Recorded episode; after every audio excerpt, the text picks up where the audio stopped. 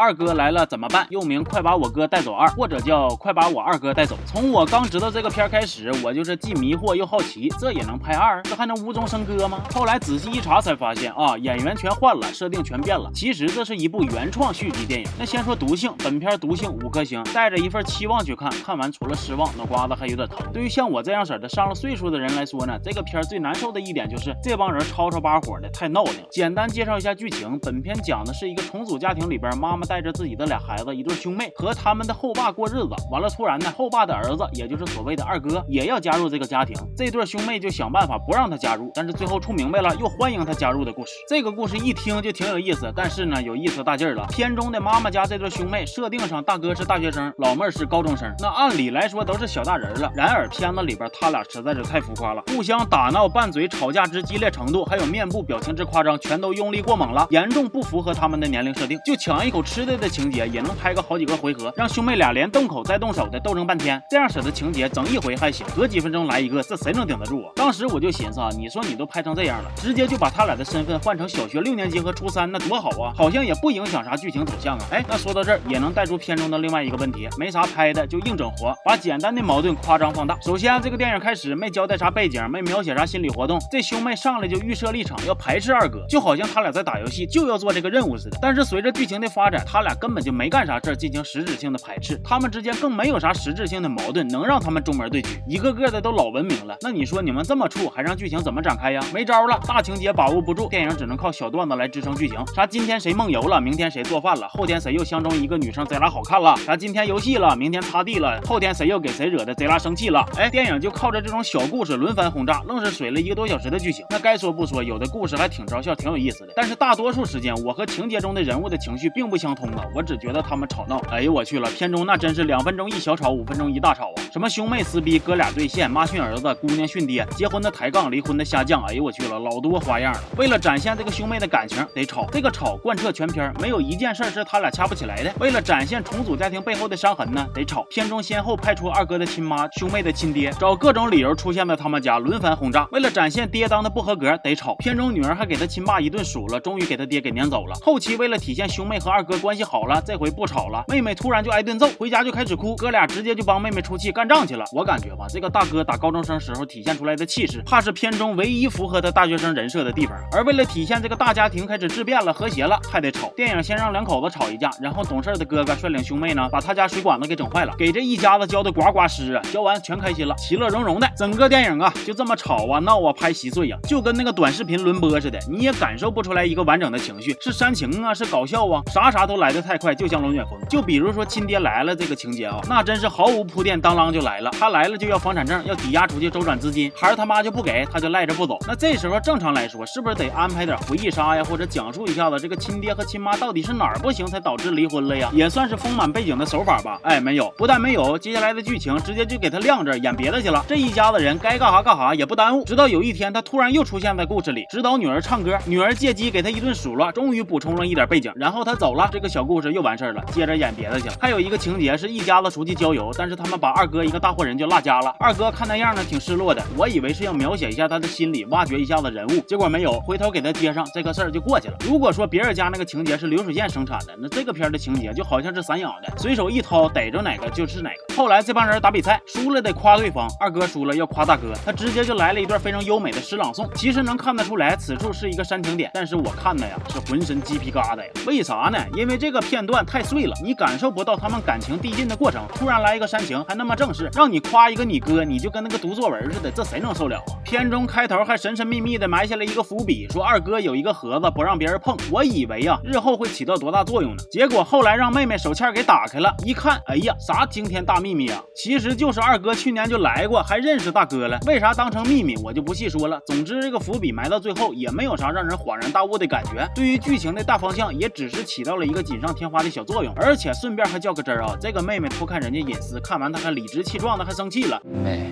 你别叫我妹。哎，你也别叫我妹。